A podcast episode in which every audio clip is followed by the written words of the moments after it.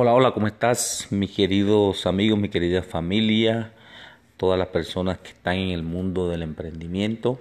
Te saludo a tu amigo José Bedoya, deseando te encuentres bien en este día de hoy, dándote la bienvenida a una sesión más de nuestros habituales audios. Hoy eh, tocándote un tema el cual me han estado preguntando y quise traerlo a colación en esta, en esta sesión.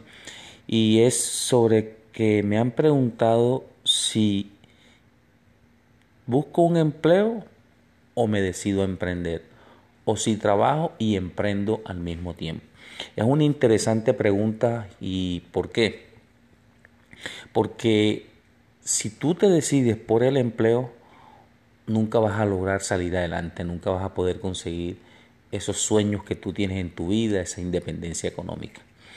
Y si tú te decides por emprender ideas el empleo, va a ser una situación difícil donde tú vas a empezar a emprender presionado.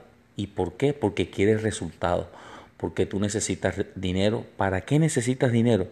Eh, necesitas pagar la renta, necesitas alimentar a tu familia, necesitas tener dinero para tus gastos básicos y los de tu familia. Y eso va a causar en ti una fuerte presión, la cual te va a hacer cometer errores, la cual te va a hacer que tú empieces a trabajar de una manera no muy cómoda y pueda que en muy corto tiempo te des por vencido, fracasado. ¿Por qué? Porque no estás consiguiendo los resultados económicos que tú necesitas para cumplir con esas necesidades básicas de tu hogar, de tu familia. Entonces, ¿qué sucede? Eh, si tú tomas la decisión de emprender y dejar tu empleo, sabes a lo que te vas a someter. Sabes que no va a ser de un día para otro que tú vas a conseguir los resultados y en estos momentos estamos hablando que si tú quieres emprender es porque quieres salir adelante, porque quieres avanzar, porque quieres pasar a un siguiente nivel en tu economía y eso va a tomar un tiempo.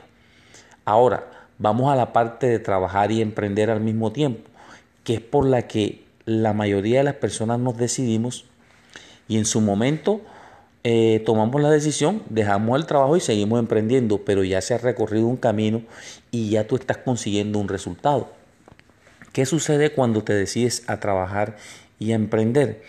Si estás trabajando, el trabajo te va a quitar tiempo para tu emprendimiento, pero también eh, se va a presentar la situación de que estando tú en tu trabajo, tú le puedes dedicar tiempo a tu emprendimiento y cuando salgas de cumplir tu horario laboral, te le vas a dedicar por completo a tu emprendimiento.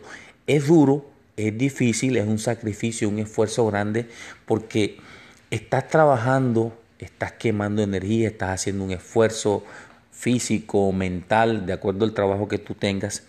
Pero, y al mismo tiempo, cuando termines ese trabajo, vas a seguir haciendo ese esfuerzo físico, mental en tu emprendimiento. Pero de eso se trata.